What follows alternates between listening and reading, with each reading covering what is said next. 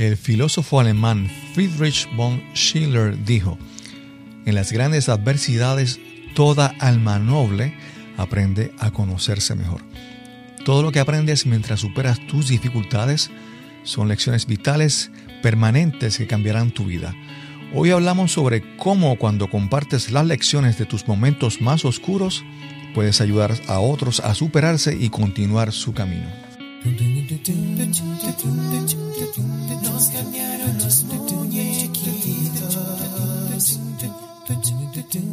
Mi nombre es Cristóbal Colón.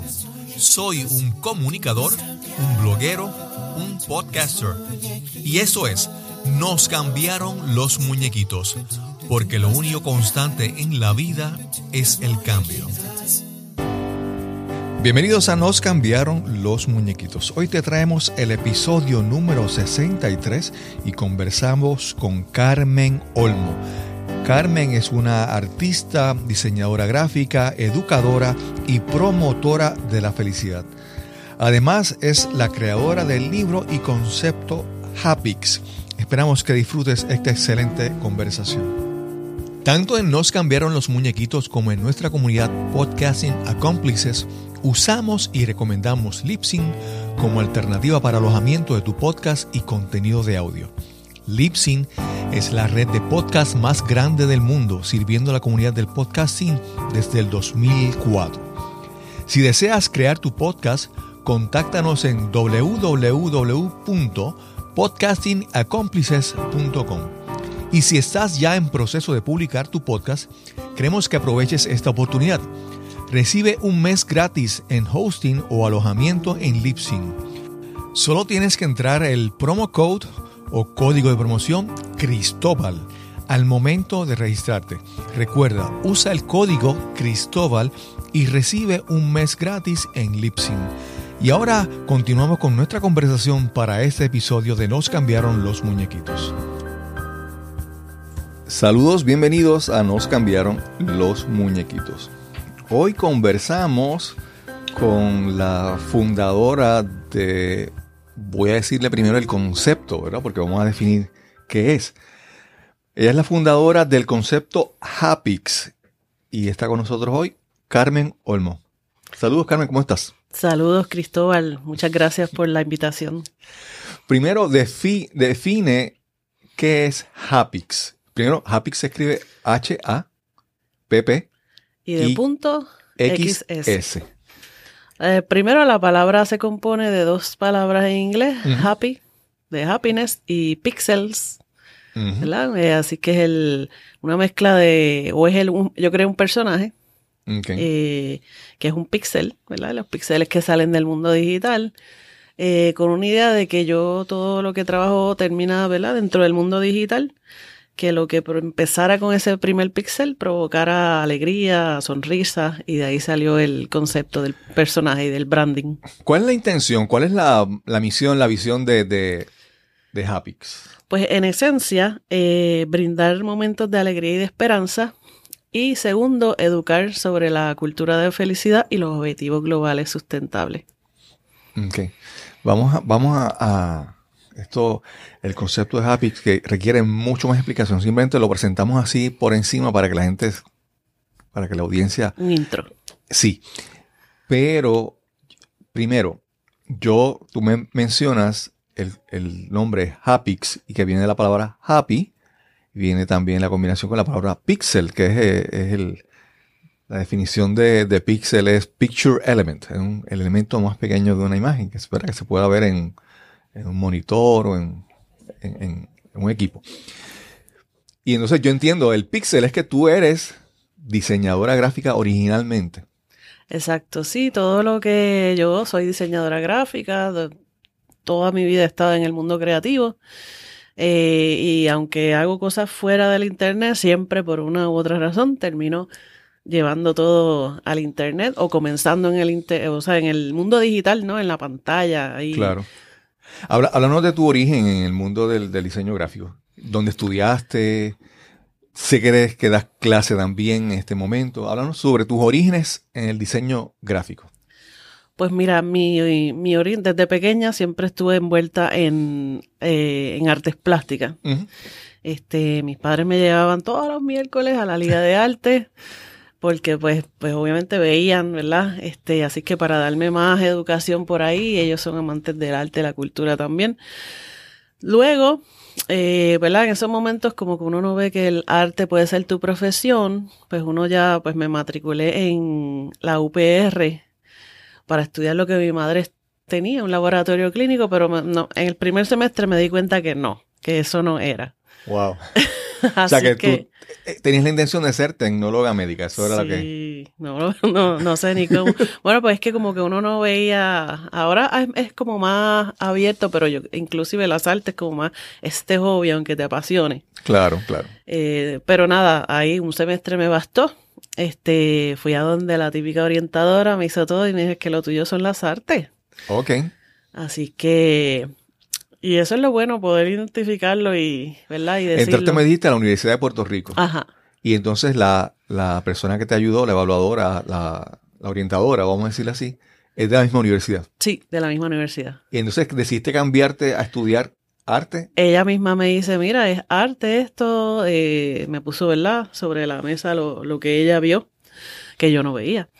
Este, y me dice, puedes estudiarlo aquí en la UPR, o puedes en la Escuela de Artes Plásticas en el Viejo San Juan. Así que tú navega por los dos lados y sabrás.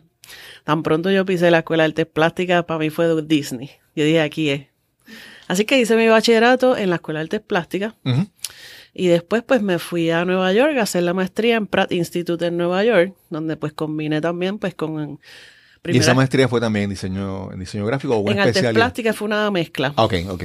Entonces pues allí pues tuve dos años, hice la maestría, fue una la experiencia de estar allá, ¿verdad? Eh, fue tan dura como tan buena, porque llegar este allá a Nueva York solo, ¿verdad? Tuve ayuda de un familiar, pero fue bien interesante y la mezcla de las culturas también claro, claro. fue bien buena.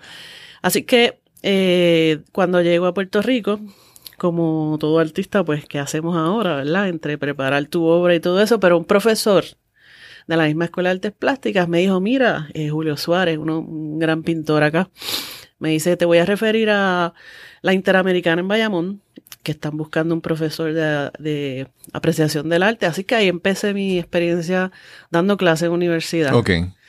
Este, así que pues dando esa clase, ahí es donde todo ¿verdad? se conecta. Ok. Porque dando esa clase, tengo unas amistades que eran de artes plásticas, pero también hacían diseño, agencias y estoy hablando de un montón de tiempo atrás, estoy hablando de, del inicio del Internet literalmente, acerca de qué sé yo, el 98 por ahí, 1998. Sí, sí. Y estas mujeres estaban ya creando cosas en el internet, así en Notepad, porque eso no había programas ni nada, así bien brava, este, y habían, tenían ya la, la, le hacían proyectos a empresas como Lopito y eso como freelance, porque ni las agencias sabían todo esto del mundo digital y cosas interactivas, CD-ROMs y todo eso. Así que ya tenían la primera revista, de hecho fue la primera revista de arte y cultura de internet que se llama El, Cuerpo, el Cuarto del Kenepón, que la fundó Marimater O'Neill. Así que pues yo le digo, mira Marimater, este, tengo, estoy dando una clase en la Inter, me encantaría pues que le presenté eso a los estudiantes, algo súper innovador. Yo ni sabía, ¿verdad?, trabajar nada de eso, así que ese día dio, llegó, dio la presentación y ahí mismo parece que me vio mi, mi cara así de como que, wow, este, me dijo, ¿quieres venir a, al, al, aprender? aprender y, y, o sea, a trabajar con ellos, obviamente pues para aprender de gratis, así que yo dije sí inmediatamente, así que un día iba a dar clases en la Inter y otro día iba allí al estudio donde estaban trabajando estos, eh, estos comienzos del Internet. Así que esa fue mi primera, mi primer experiencia ya a nivel ¿verdad? profesional y, y fue full dentro del mundo de Internet. Claro, claro. No, yo te preguntaba al principio si es diseño gráfico o porque a principio, ahora eso está como que entrelazado de una manera que uno piensa eh, los diseños, o sea, trabajar con sistemas digitales para para, arte es tan común ya, ¿verdad? Que no es algo, o sea, no, tú estudias ambas cosas simultáneamente y está todo como que integrado. Antes no, antes eso era como que mundo separado, entonces tú podías estudiar artes plásticas y no, haber tocado ningún programa de diseño. Y claro, pero en este tiempo ahora todo, ha, todo evolucionado. Hoy día el mundo digital está en todo. Exacto. Están desde que uno nace, o sea, ya eso es como que no hay la forma de comunicarnos. Sí, sí, sí. Ahora me imagino que tú puedes hacer un diseño, hacer un arte y la persona se lo envías por correo electrónico a la persona o por cualquier otro medio y la persona te dice, no, me gustó esto. Entonces tú simplemente editas lo que ya está hecho y no tienes que empezar otra vez a hacer otra. Claro, a pesar del mundo digital, este, el, el, mundo tangible es, maravilloso. O sea, no hay nada como, como las, los, los, los, sentidos, ¿no? Claro. Este, pero también el mundo digital es fascinante. O sea, los, los dos son enriquecedores. Sí, son, son, son más opciones, más medios para expresar tu creatividad. Exacto. eso es maravilloso. Y entonces, me dice que comenzaste también a, estudiar, a, dar clases. Eh, ¿Te gustó la experiencia de, educar o se te hizo difícil? Porque hay personas que comienzan y, descubren que eso es lo de ellos y hay otra gente que dice, no, esto no es, esto no es para mí. Pues fíjate, ahí, como te digo, fue una necesidad económica. Ok. Este, porque de momento, pues tú llegas y empiezas como tú defines. Hoy día menos mal que hoy día pues hay mucho taller y se está dando mucho emprendimiento que está ahora súper, ¿verdad? Este, famoso, este, hasta para las comunidades de artistas, pero en ese momento no había nada. O sea, te enseñaban a ser artista y ahora pues mira a ver qué hace. Claro. Era bien difícil. Así que la mayoría pues daban talleres o dan clases o este tipo de cosas. Así que eh, esa invitación que yo la hice pues yo la acepté con gusto porque era como que esta aventura creativa nueva, jamás pensé que se iba a convertir en una profesión este, de diseño gráfico como tal. Eh, así que dando esas clases, a los seis meses más o menos, pues me invita otro amigo y es, y es bien chévere porque todos estos amistades de las artes plásticas que también diseñaban, pues empiezan, son pioneros también dentro del mundo de Internet, o sea que teníamos ese background de artes plásticas. Claro que fue más enriquecedor todavía. Y estaba abriendo, eh, habría abierto como uno o dos años, como mucho, y cuidado si un año, una de las primeras empresas de internet que se llamaba Avalon. Ok. Para ese entonces. Eso miles de años atrás. Así que habían como una, dos, tres, lo más, este, compañías que hacían páginas de web. Así que ya te imaginarás. Nosotros no estábamos, nosotros nos reunimos hoy día a veces y decíamos, de verdad que nosotros estábamos en un momento tan innovador que ni lo sospechábamos. O sea, nos, Dimos, nos damos cuenta ahora. Sí. Este, y pues, vemos la cosa bien, bien interesante, bien, bien chévere. Así que pues ahí pues me encantó tanto que me llamó a trabajar allí. Así que me fui full, full time con ellos. Era como un Ah, yo me imagino que sería para nosotros como un mundo súper innovador, creativo, internet, tecnología en ese momento. Sí, y era retante, no te creas, porque entramos en ese mundo y entonces todavía era un mundo bien, mundo tecnológico bien básico, ¿verdad? Hacíamos arte, pero los necesitábamos todo este mundo de programadores para montar cosas. Nosotros mismos no teníamos ni computadora, o sea, íbamos allá, este, había que explicar qué era un email, este, o sea, que estábamos allí, todos hablamos el mismo, mismo lenguaje, nos salíamos de allí y nadie nos entendía. Ok. Eh, y eso pues traía muchas también frustraciones, ¿verdad? Afuera, porque uno quería hacer muchas cosas, tampoco la tecnología está como ahora, o sea, por ejemplo, cosas que yo hago ahora, ¿verdad? Como el print on demand. En el 2005 descubro esta primera, ah, qué chévere, de subir una imagen y que me llegue a mi casa el producto físico. Pero, pero se, ¿verdad? Ahora es súper fácil. en ese momento, pues hay muchas cosas. Tener una tienda en internet, jamás. Eso requería un dineral y programación y todo este tipo de cosas. Este, pero sí, uno poder haber sobrevivido esa época. Claro, claro. Y hacer un montón de cosas y aprender. Porque nada de esto no se vino a enseñar hasta hace unos cinco años, como mucho. o sea que nosotros hicimos aprendiendo en el camino. Pero entonces, no, no, ahí como que no, me contestaste la pregunta correctamente. De si cuando comenzaste a estudiar, si te gustó, si encajaste ahí en el mundo de educar o se te hizo difícil educar, a enseñar a estudiantes. Se me hizo, por eso yo lo acepté como una necesidad económica, no era como que, ay, yo voy a dar clase, no. Entonces, como yo estaba dando apreciación del arte, y yo venía de, de, las artes. Sí. Se me, se me hizo bastante fácil, porque yo estaba empapada en los movimientos del arte, todo, o sea, que todavía yo no estaba dando diseño gráfico, yo no estaba en ese mundo. A pesar de que sí tenía herramientas, ¿verdad? Básicas. Así que yo me lo disfruté. Okay, yo me lo disfruté. Este, no, no lo veía como una profesión como que me encantaba, como, como después, muchos años después descubrí aquí, que de verdad me apasiona esa, esa interactividad con los estudiantes y todo eso. Fue muchos años después. Okay. Cuando volví otra vez a dar clase. Ok, entonces, entre esa, esa segunda ocasión que, que dices que volviste a dar clase, ¿qué ocurrió entonces mientras tanto? Ah, bueno, pues yo fui una de las hijas de la burbuja del Internet del 2001, eh, que no sé si eso pues yo sé que no, todo el mundo lo sabe, pero como es una, eh, ¿cómo se, podemos explicar la burbuja del Internet? ¿Verdad? Eh, un modelo de vida, de, negocio, donde todo estaba inestable. es un efecto global de la bolsa de valores inestable, explotó todo eso, pues proyectos hasta a Puerto Rico, ¿verdad? Pues todo el mundo se afectó y muchas empresas, pues eh, muchos negocios se cayeron, todo ese tipo de cosas todavía no se sabía bien cómo administrar toda esta industria digital. Así que era bien inestable y pues casi muchas empresas cerraron, se fueron a la quiebra. Donde yo estaba fue una. Así que en el 2001 quedé en la calle. De, eso fue con Avalon.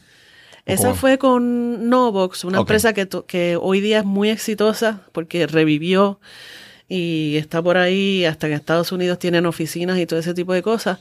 Pero en esa primera fase fue con, ellos, en 2001.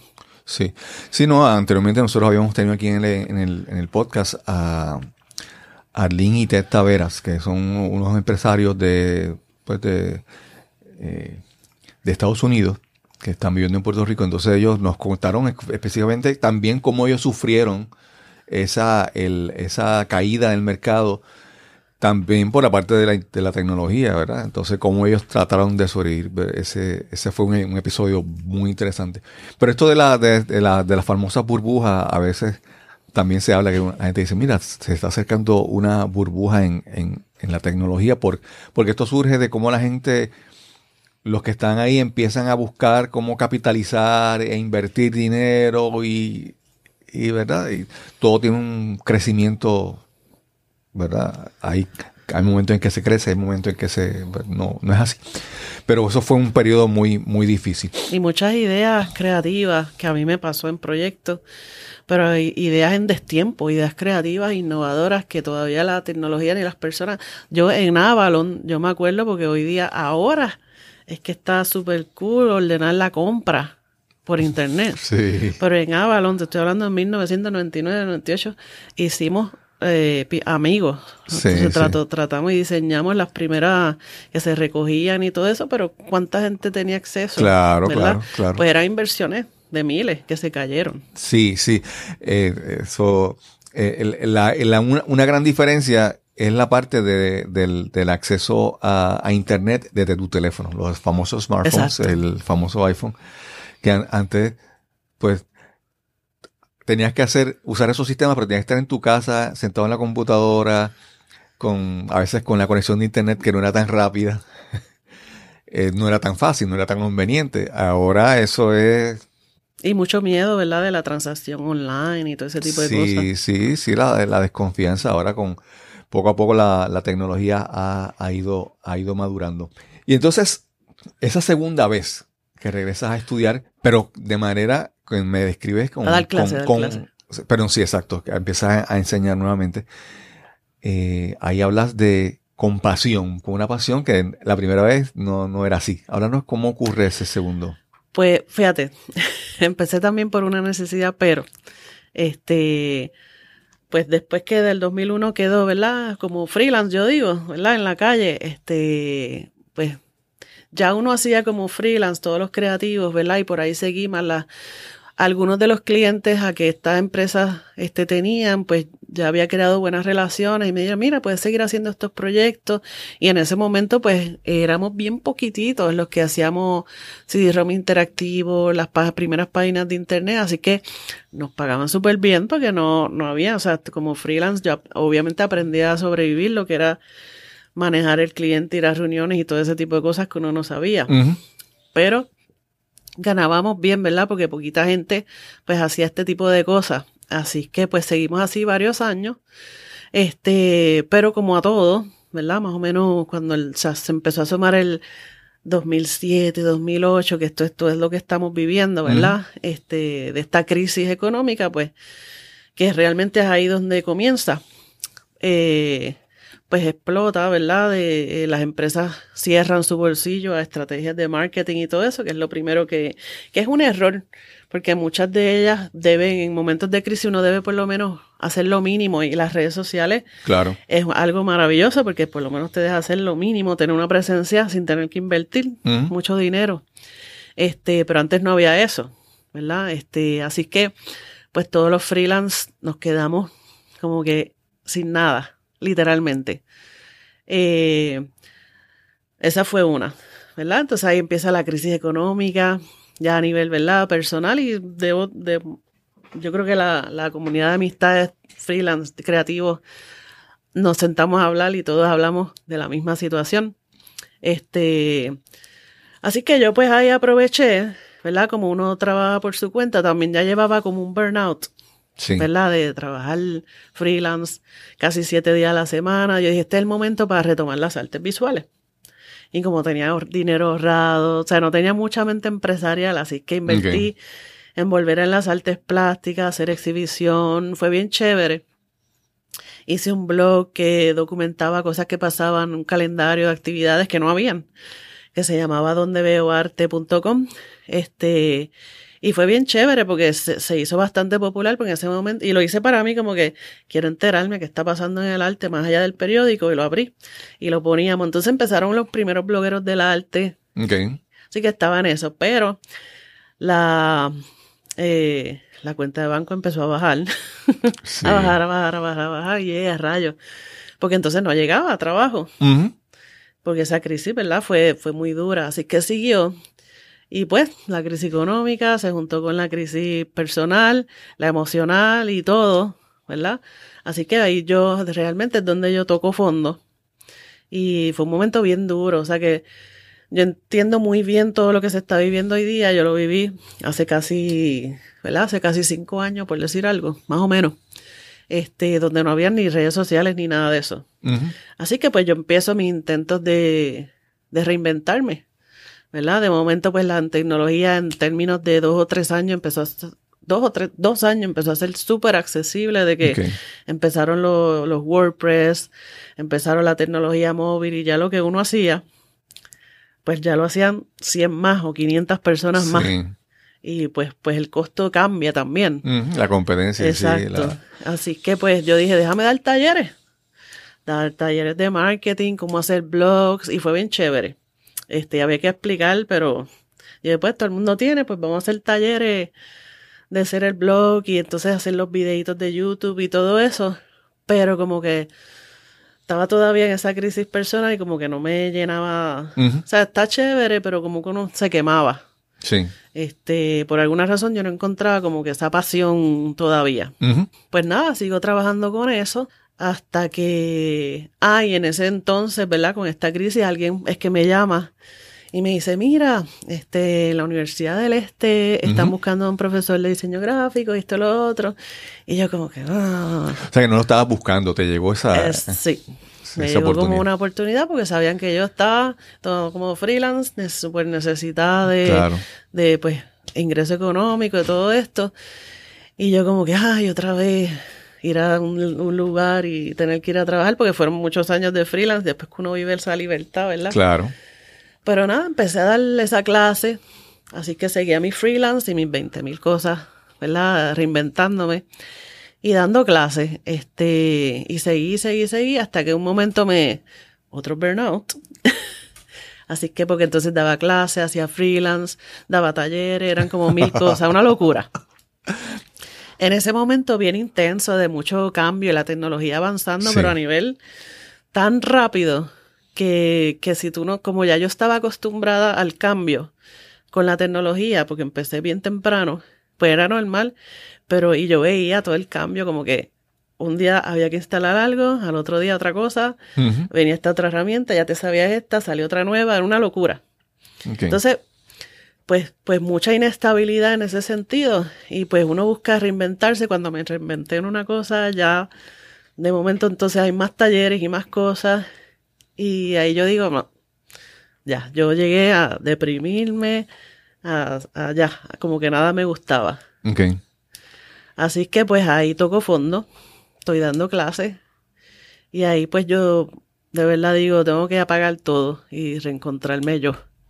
Encontrar mi felicidad. Sentía que ya ni el arte me apasionaba ni el diseño. Y cuando digo siento eso, yo dije, no, este, ¿verdad? Ese nivel de desesperanza a nivel cero negativo llegó.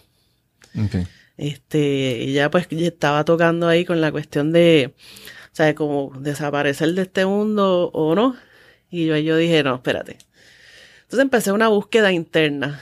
Desactivé Cristóbal, blogs, internet, todo. Necesitaba concentrarme en mí. completo. Full, completo. No me importó que si tenía listas de email, mi blog personal, nada. O sea, ahí pues busqué mucha ayuda eh, de personas, viendo videos, la lectura. Eh, estaba como determinada, sin saber cómo ni cuándo, este, salir para afuera otra vez. Este, encontré un budismo con una amistad y me ayudó mucho. Este, y en eso, pues, ahí es que conecto con ese deseo de escribir un libro, como que estaba viendo qué cosas a nivel profesional me podían ayudar y había visto que tus mentores y toda la gente que uno sigue siempre tienen libros y yo eso es una buena opción, pero yo, decía, cuando yo logré algo, escribiré un libro, ¿verdad? Como todo el mundo dice. Así que ahí conocí a Anita, Anita Baniagua. Este, y nada, pues definitivamente en una conversación que no era ni para el libro, pues yo le cuento de este video. De hecho, el libro que escribí salió de Toastmasters. Ok. Porque en una de las primeras, creo que es la tercera, no sé cómo es ahora, pero creo que es la tercera reto, que es como, o era, eh, escribir sobre algo que te hubiera impactado en tres minutos, algo así. Ok. Y yo pues como que no sabía, ya para ese momento ya había cambiado un montón positivamente. Entonces se me ocurrió escribir como que las, para mí en ese momento era como ya había completamente cambiado esa mentalidad negativa y pesimista que me había, donde había llegado a completamente positiva. Okay. Y yo empecé a sentarme de entre que voy a escribir y enumeré hasta siete cosas que yo había estado haciendo en los últimos dos y tres años. Ok. las pude como que ver. Y ese fue mi speech de tres minutos. Ok. Y entonces, pues buscando contenido para mi canal de YouTube, pues, ay, yo voy a grabar esto mismo, pero relax. Contándolos y mi experiencia uno a uno, más o menos. Y yo lo subo pongo la presentación, como antes se hacía, que tú ponías el PowerPoint y tu imagen chiquitita ahí al lado. Claro. Entonces, pues lo subo. Y para mi sorpresa, de momento, este, empiezo a recibir comentarios positivos de gente que yo ni conocía, de otros países, como que bien chévere. Y yo, anda, uno se asusta, ¿verdad? Al principio cuando pasa eso, porque tú estás siendo bien vulnerable. Claro. De hecho, yo dejaba, yo dejé ese video, yo ni lo veo, es horrible, yo hablo fatal. Pero yo le he dejado, este, y le digo a Anita, mire, mira este video, en ese momento eran como 48 mil views, cosas así. Y ella me dice, hello, es que ese es el libro, la gente te lo está diciendo. Y yo como que, yo como que lo vi, lo pude ver, que eso de verdad que era un buen tema. Y pues de ahí salió el libro. De ahí salió el libro, este, cogí la mentoría con ella, me hizo ver que sí podía, que eso era un contenido valioso para otras personas, por lo tanto, era mi oportunidad de un paid forward. Ok, ok. Como yo sacar este, las cosas que me habían sacado de ese hoyo oscuro, negativo, le eran de beneficio para otras personas. Así que pues eh, de ahí salió mi nueva fase, ¿verdad? Y en el camino pues descubrí el valor de pasarlo también con estudiantes o de integrarlo.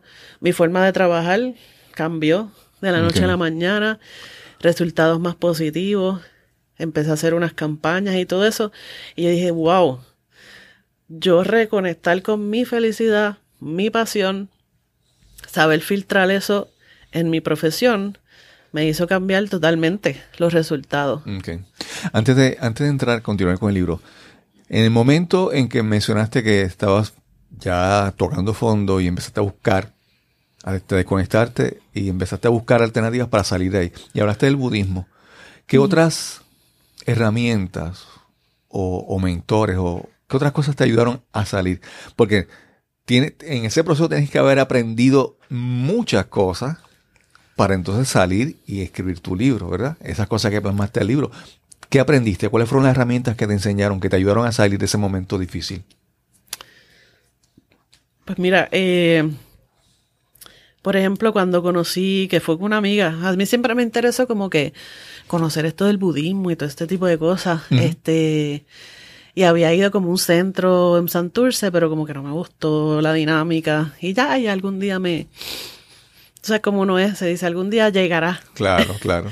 Así que en un evento que estábamos en, que yo creo que era de marketing en, en el oeste, una amiga con el esposo tiene un hotel allá, entonces fuimos y ella ve como un loguito de una flor de loto y ellas dos, estas dos amigas mías se ponen a hablar, no, porque yo estoy en un budismo, ah, de verdad. Y yo, espérate, cuéntenme cómo es eso.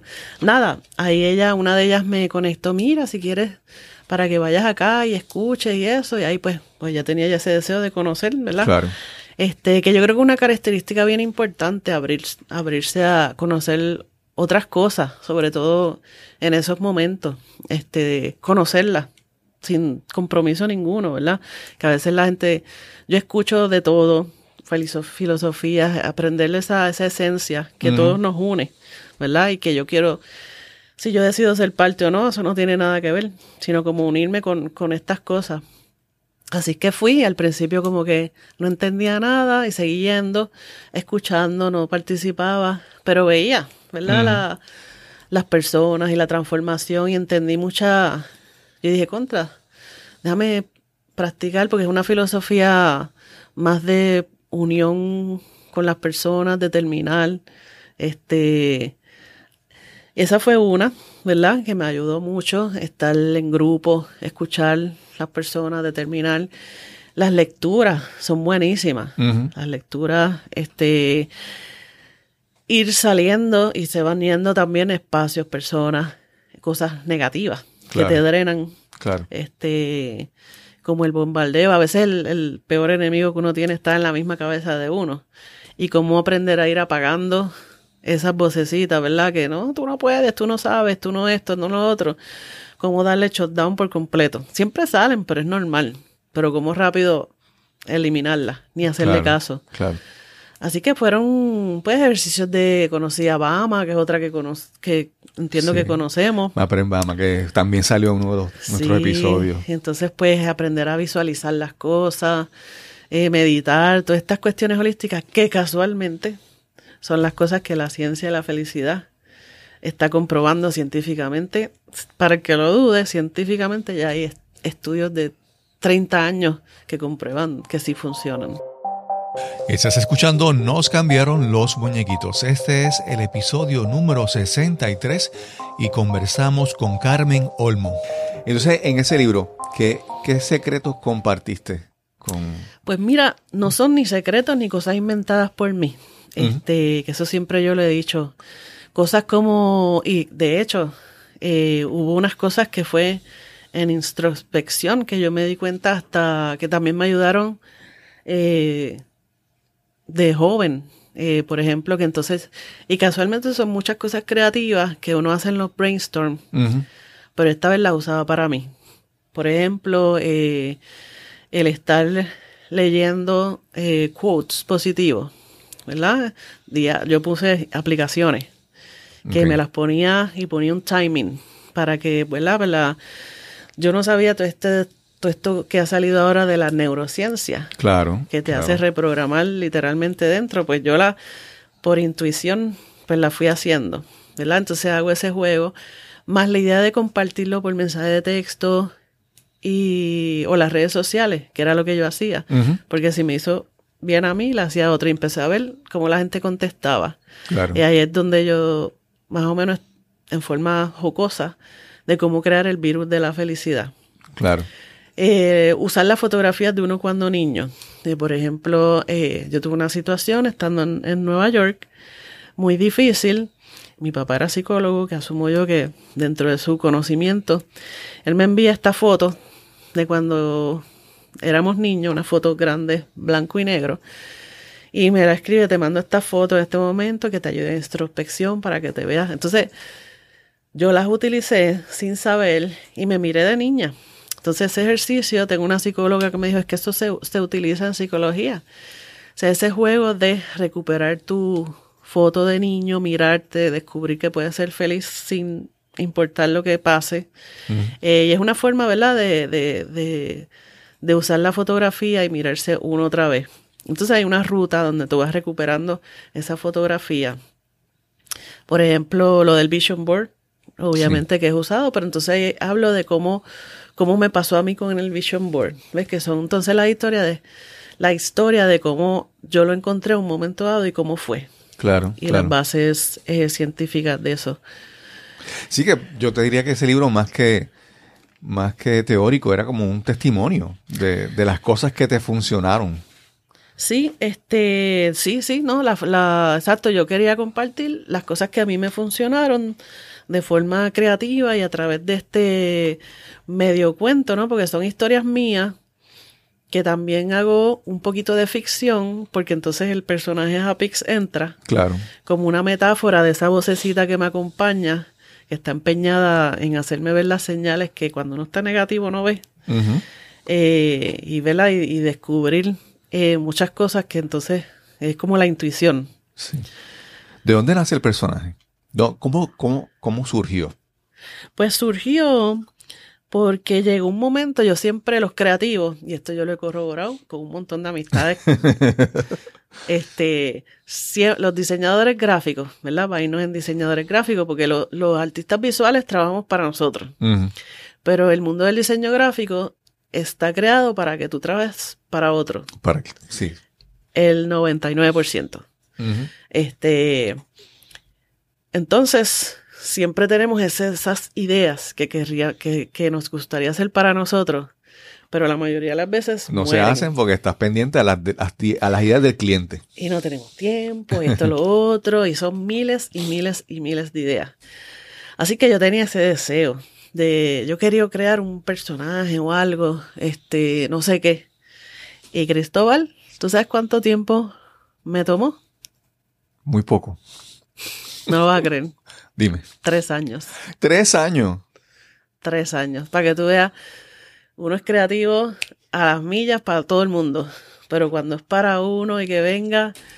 y yo me acuerdo porque yo decía, todavía no sé, todavía no sé, no lo veía. Y, lo eh, dejaba y seguía con mi vida. Claro, pero entonces, ¿a qué le atribuyes que fueron tres años? ¿Es que tú no, a que tú no estabas conforme contigo misma con lo que estabas creando o qué, qué es lo que?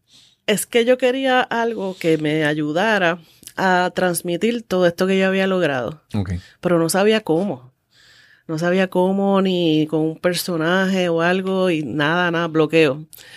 Yo a los tres que me acuerdo, porque yo decía, no puedo creer que me haya tomado tres.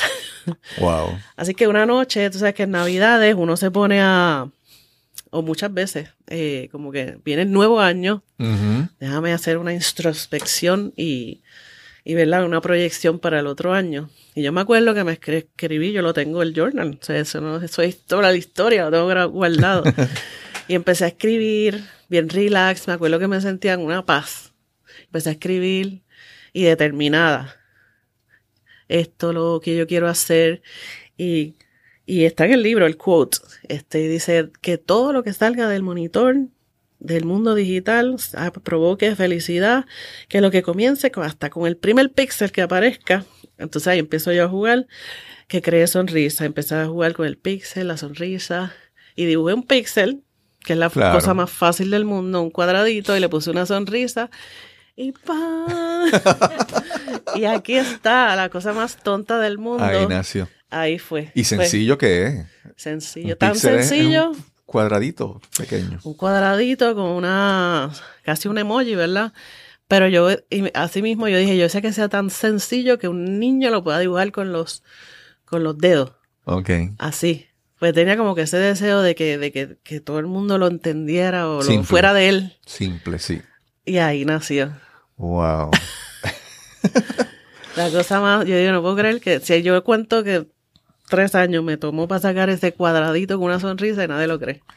Y yo creo que posiblemente es el, el, trabajo más sencillo, pero posiblemente uno de los trabajos que, que más orgullo o, satisfacción te tiene que haber brindado en, toda tu vida. Sí, no, bueno, se, se convirtió en el enfoque total de mi vida. es como que de, de, ahí hacia adelante y yo de ahí hacia atrás. Ok.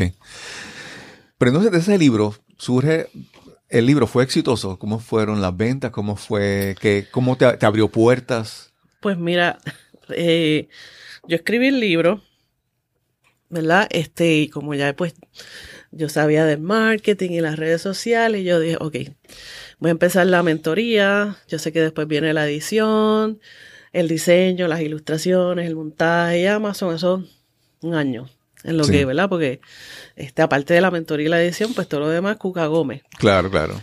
Y relax. Así que yo dije, voy a abrir la página de Facebook, voy a hacer ilustraciones, un post en lo que voy creando el libro, las historias. Y por ahí empecé, ¿verdad? Mientras cogía la mentoría, con Anita, después la mentoría con Mariangeli, de la, y empezaba a subir, subir post, subir post. Este, al principio, yo no quiero que nadie sepa quién es, porque nadie sabía de Hapix, pero nada, después que dos o tres amistades, pues ya eso es inevitable. Así que pues nada, poquito a poquito ahí, y con paciencia, yo sabía que iban a pasar tres meses y nada.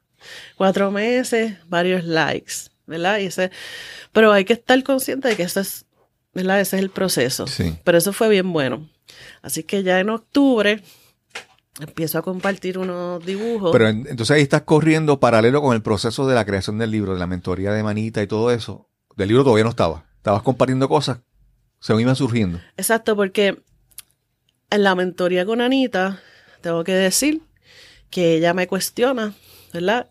Que yo quisiera hacer. Fue una mentoría del libro, pero también fue una mentoría de emprendimiento. Claro. Como, como, como ser este, no, pues, no, pero que yo quisiera hacer de verdad con esto, de, como proyecto de vida.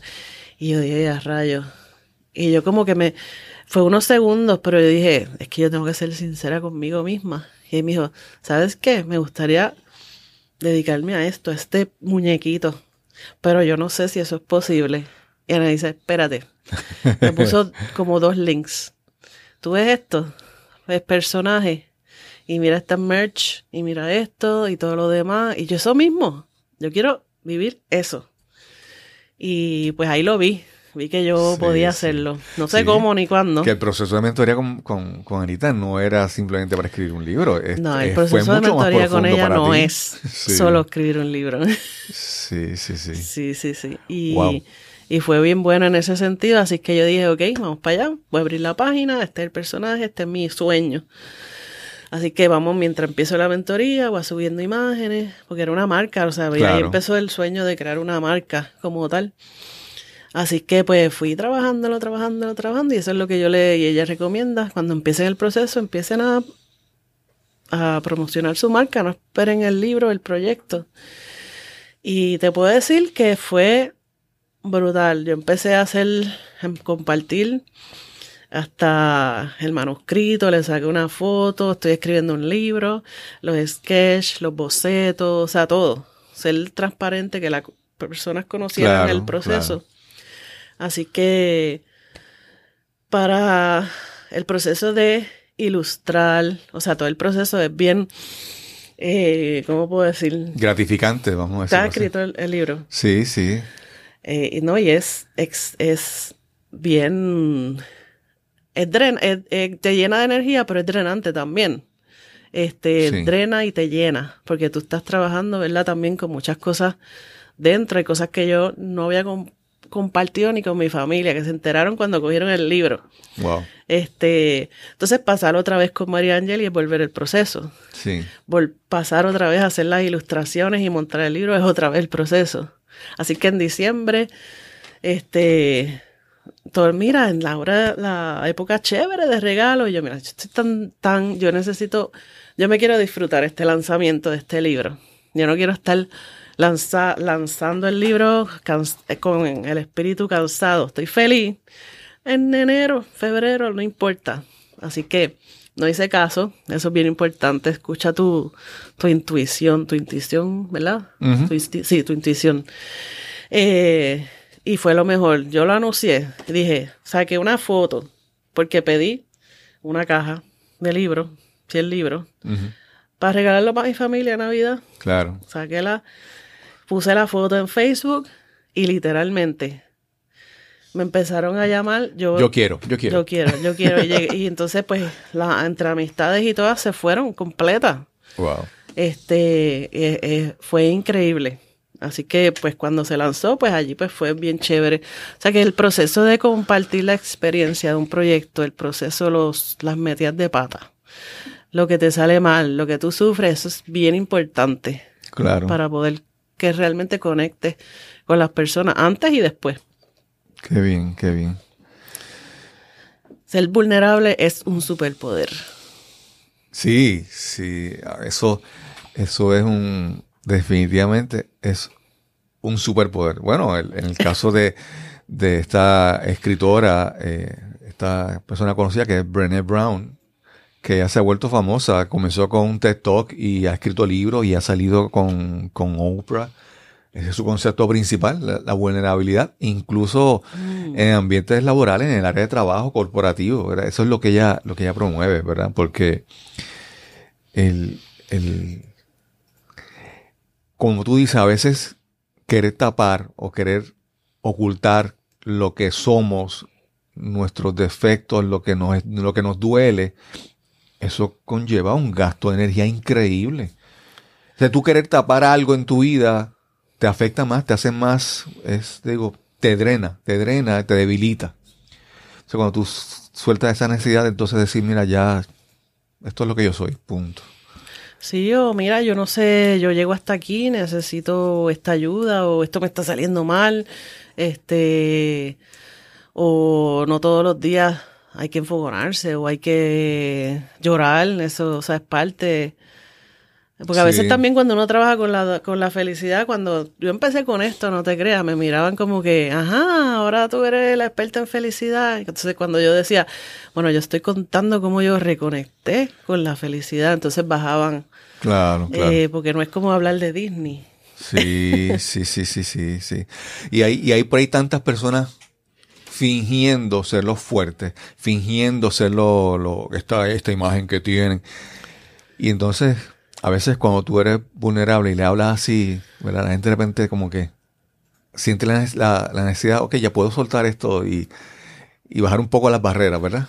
Y entonces sí, es una liberación increíble. Sí, a veces, no sé, están, tan, tan, estamos a la defensiva. Estamos a la defensiva no, y el que se muestra vulnerable no como víctima, ¿no? Sino como, como en control de que yo no sé y tengo que aprender y no importa decirlo, pues es una persona más en control de lo eh, y conecta más con, otras personas. Sí, sí, definitivamente.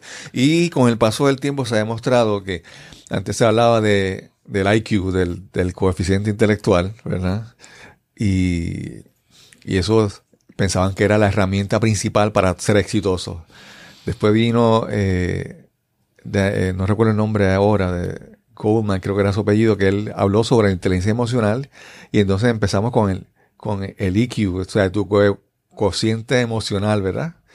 Pero más reciente es la, el, el coeficiente social, de cómo ahora tú interactúas y conectas con la gente. Entonces se va moviendo que ya no es el cerebro ni tu inteligencia lógica, es cómo tú conectas con la gente. Y, y hay muchos sitios que hablan de cómo esa, esa, esa habilidad, la habilidad de, establecer buenas relaciones te garantiza éxito, ¿verdad? Y, felicidad en la vida. De hecho, esa es la esencia de... Después de, los últimos tres años, pues yo quise eh, como que, ok, yo quiero llevar esto ya a nivel profesional, o sea, a nivel de, tanto para hacer las, cuando yo hago quizás campañas o alianzas o algo, campañas de publicidad o cosas que, que sean para promover distintas cosas, pues yo necesitaba más información, más información a nivel profesional, por eso pues me puse a estudiar la ciencia de la felicidad, todo ese tipo de cosas. Este, llevo como tres años, ¿verdad? Cada vez en continuo aprendizaje.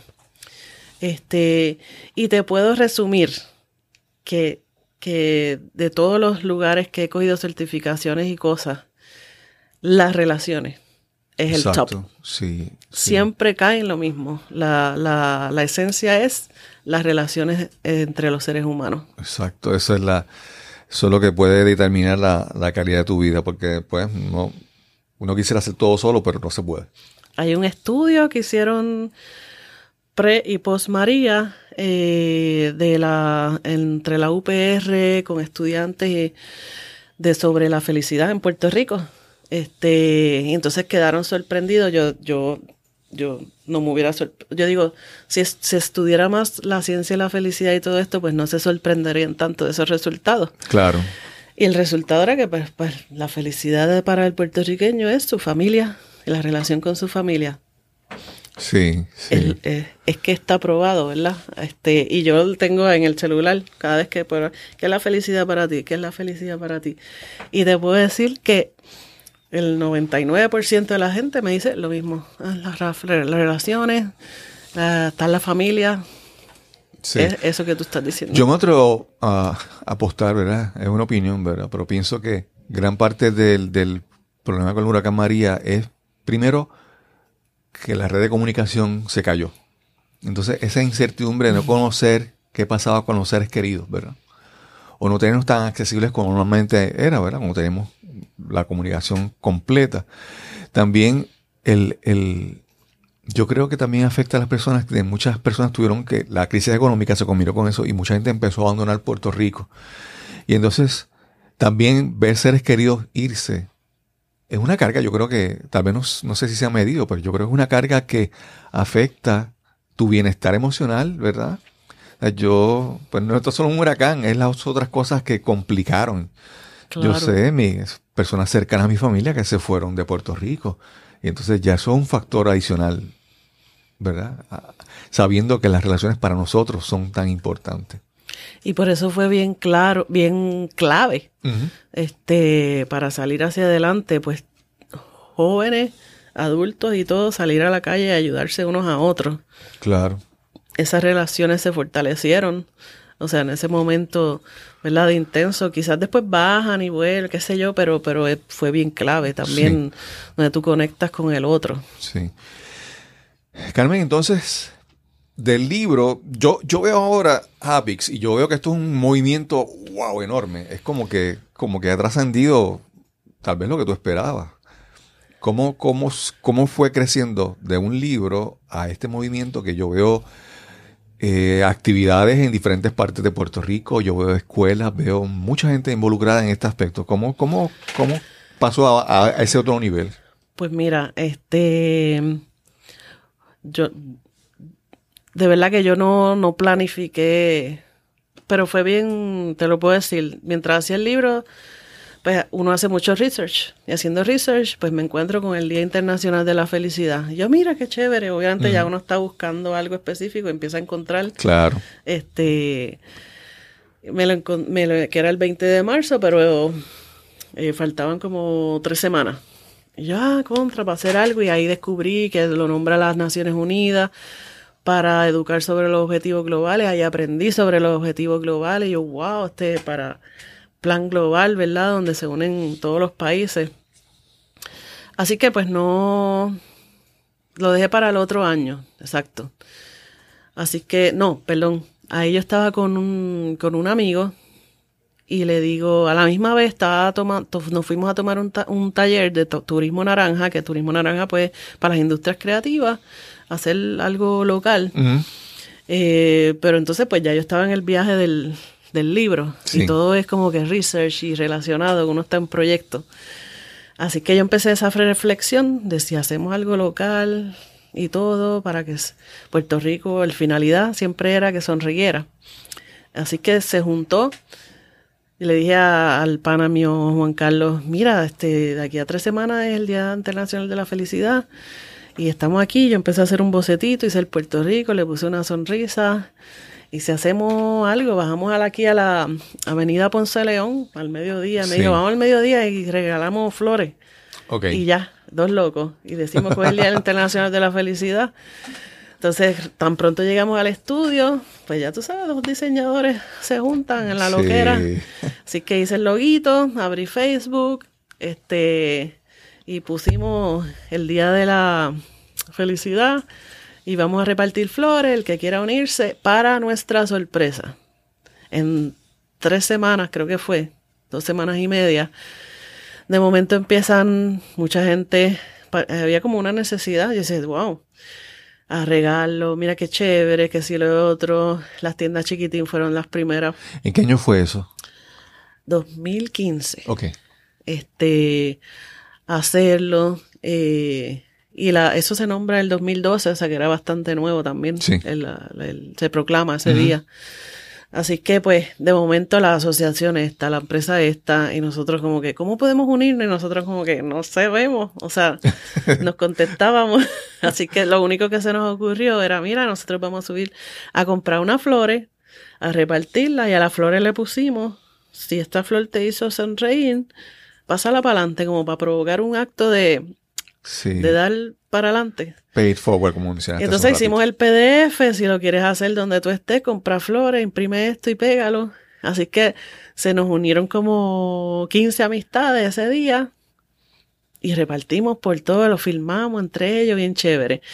Y eh, fue bien, porque nos empezaron a mandar los logos para que los subiéramos, esto, lo otro. Fue una loquera. perdimos control, que fue bien positivo este, más de otras escuelas hicieron, qué sé yo, fue como una, una loquera. Entonces ahí, el cuento corto largo, ¿verdad? Pues todos los años, el día antes, ¿qué hacemos este año? Ya el 20 de marzo. Pues otro año, no me acuerdo qué hicimos, yo sé que de, momento nos tocaba un domingo, creo que fue el tercero, y era un parque un domingo. No es lo mismo en las empresas, ya, cómo llevamos a la gente, nada, pero fue un éxito el parque agroturístico en Dorado, no. Cuando vio la causa, no cobró nada, tienen todo el parque, hagan lo que quieran, hicimos, nos creamos el pasaporte de la felicidad, que es una dinámica que la creamos y está bien chévere. Así que contabilizamos quiénes fueron por los pasaportes, que porque es la única forma que teníamos, fueron como 500. ¿Verdad? este, Mariel estuvo. Y de ahí para adelante, ya yo dije, ok, esto me está, ¿qué tal unas charlas? Porque con esa intención de ayudar a visibilizar otras, Puerto Rico Sonríe nació con esa intención también de, vamos a visibilizar cosas buenas que estén pasando, si hay tantas que ni la gente ni se entera. Así que yo dije, festival, y si hacemos un festival de la felicidad, donde hayan charlas, gente que ya esté haciendo en su, ¿verdad? En su empresa, en su cosa, pues que hablen 15 minutos, se le da promoción y todo esto, y así surgió Festival de la Felicidad. Este, y habían distintas dinámicas. Así que este año fue el cuarto año, cuarto, tercero, cuarto. Pero desde el 2015 pues estamos celebrando ese día. Así que pues Eventualmente, pues ahí se unieron escuelas, porque entonces cogíamos un objetivo global por año o alguna causa. Eh, y entonces se, se unieron, se han unido escuelas, universidades. El año pasado se unió la Interamericana. Este año, no sé cómo llegó una persona de la UPR y estuvimos estos días hablando porque lo quieren integrar en todos los recintos de la UPR. Wow. Este, la puse en contacto con Ricardo de las Naciones Unidas porque quieren hacer un montón de otras cosas. Qué bien. Este, así que se, se, pues como que de momento yo me he unido o otras personas se han unido en que estén trabajando de alguna manera por la felicidad del bienestar y ese se convirtió en el evento anual. Wow. Y Abrí Puerto Rico Sonríe como una organización sin fines de lucro el año pasado, pues como una forma de ver que se pudiera recaudar fondos claro. para ese evento y otras cosas más. Te pregunto, luego de que este libro, Habix, ha iniciado este, este, bueno, más importante para mí es ese cambio en tu vida, que es lo, lo verdaderamente importante y un, y un movimiento. Si tuvieras que, que revisar ese, ese, esa historia, ¿alguna, alguna anécdota o alguna historia de algo, de un momento que de mayor satisfacción después de, de este camino que tú has iniciado? si me puedes contar algún momento que tú dices, este ha sido uno de los momentos de mayor satisfacción, de mayor beneficio para mí, de que tú has obtenido de, este movimiento para ti. Pues mira, este, yo creo que lo tuve, han sido, te tengo que decir que han sido muchos y me han sorprendido. Muchas veces me han sorprendido más cosas de las que yo esperaba, eh, pero este año sí surgió, estoy buscando aquí la imagen para leerlo, si no lo encuentro te lo digo, porque este año, eh, por ejemplo, el libro yo lo escribí para, qué sé yo, como 25 en adelante, como gente como yo, que hubiera tenido el mismo rollo, que a veces lo tenemos antes o lo tenemos más adelante, pero tuviera una forma dentro de lo que puede ser divertido y creativo, pero eh, posibles herramientas de cómo salir de ese, de ese, de ese momento difícil. Pero para mi sorpresa, pues eh, ha estado en manos de hasta de niños que me han escrito, mira, mi nieta nunca leía, cogió ese libro que estaba en esto y ahora se lo está leyendo y este, muchas historias tengo así, pero eh, Betsy, que ustedes la tuvieron aquí, este también yo les doné, ella tenía un proyecto para ¿verdad? El de Sin Recreo. Y hace un año, si no me equivoco, hace año, año y medio, pues yo les doné a, ellos libros, este, porque querían cada cierto tiempo, Betsy me lo dice, cada cierto tiempo usar un libro y mentoría. Y yo le digo, mira, yo le voy a regalar cuántos son, tan, tan, y se los regalé. Este, era por estar como un mes eh, con ellos a través de aplicación. Sí. Eh, pues eh, dudas, preguntas, lo que fueran. Este, y ellos iban haciendo los, ejercicios y leyendo todo. Y he seguido en contacto con ellos y todo. y una de las satisfacciones más grandes, no lo encuentro, pero lo dejo por aquí, fue que este año se graduó una, se graduaron. Y hubo una de ellas, cuando yo vi eso, yo, Betsy me lo envía, porque tú sabes que ahora le ponen cosas en los birretes. Sí, yo creo que yo vi esa foto en las redes sociales de y un cuando Betsy me la envía, pues yo no veo. Y cuando yo veo el loguito de Hapix, porque ya pone su birrete, pone a la, escuela todavía tiene mucho que aprender, pero le hace como un homenaje a estos proyectos con los que ella aprendió hasta más cosas importantes que, en la no Son de la escuela. Que no son de la escuela. sí y estaba obviamente tersa, estaba sin recreo. Y cuando yo vi el loguito de Apix, yo se me salieron las lágrimas. Cuando tú tocas ese nivel, es como que wow. O sea, eso yo creo que ha sido una de las cosas más. Sí, se me, se me pone la voz hasta. Sí, yo me imagino que es. Si lograste tocar a esa persona en ese momento. Que, que, que trascendió su vida. ¿Cuánto va a crecer esa semilla?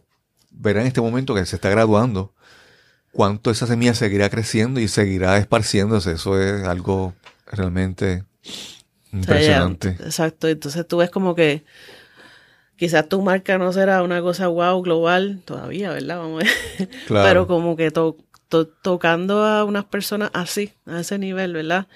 No porque le guste la marca ni nada, sino cómo puede transformar, ayudar a transformar una vida, pues ya es otra cosa. Claro.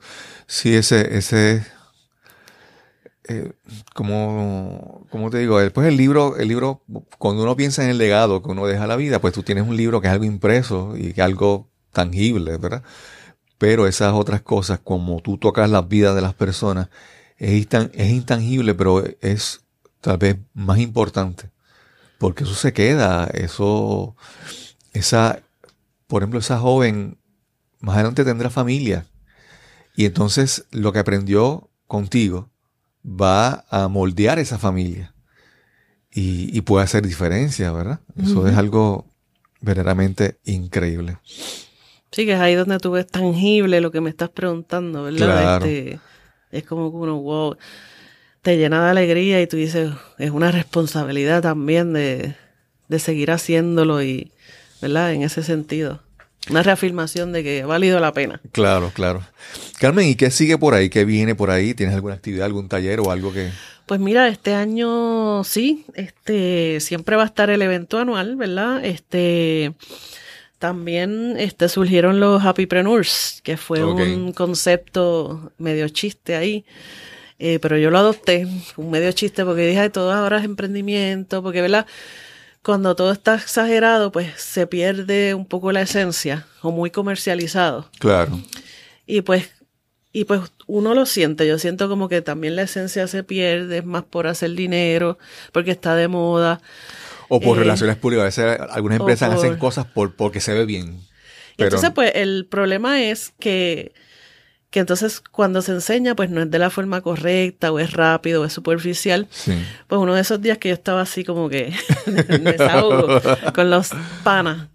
No, porque todos entonces me relajan. ah, pues mira, este, más fue Anita que me relajó, me dice, pues tú la Happypreneur y yo guau, me empecé a reír y yo, ¿sabes qué? Me gusta, lo voy a adaptar. así que pues lo adapté. Este, yo no me lo inventé porque yo vi que estaba por ahí también, este, pero yo hice el Happy Preneur Masterclass como para pues es un llamado a que si vas a emprender lo hagas con un con un propósito, con unas causas, con una cultura correcta eh, que aporte valor también al mundo. Claro. Este, y que integres la cultura de felicidad, porque a la hora de la verdad, eso es lo que, los objetivos globales, al final son para lograr la paz y la felicidad en el mundo. Exacto. Entonces, pues está esa, ahora ese es el concepto, ¿verdad? Para educar como a nivel profesional. Hapix, como tal, pues es mi empresa, ¿verdad? Que la inscribí como una L3C, que es el híbrido, ¿no? Eh, porque es una empresa, pero debe llevar unas causas y unas acciones sociales también. Pero estoy súper contenta porque por primera vez este, voy a manufacturar producto local, que eso para mí, yo llevo los mismos cinco años esperando poder, pues, de qué manera, porque lo que yo hacía, o sea, el peluche lo hice en China, porque eso no se puede hacer aquí. Los otros productos, pues, eran afuera también.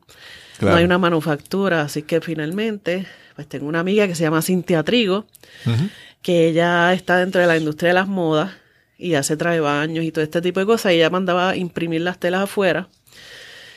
Así que ella logró un acuerdo con una fábrica, con una fábrica de impresión aquí. Así que nada, finalmente ella ya tiene todo, está haciendo las impresiones locales eh, y a nivel que va alineado con los objetivos globales porque es pro ambiente, todo ese tipo de cosas. Qué bien.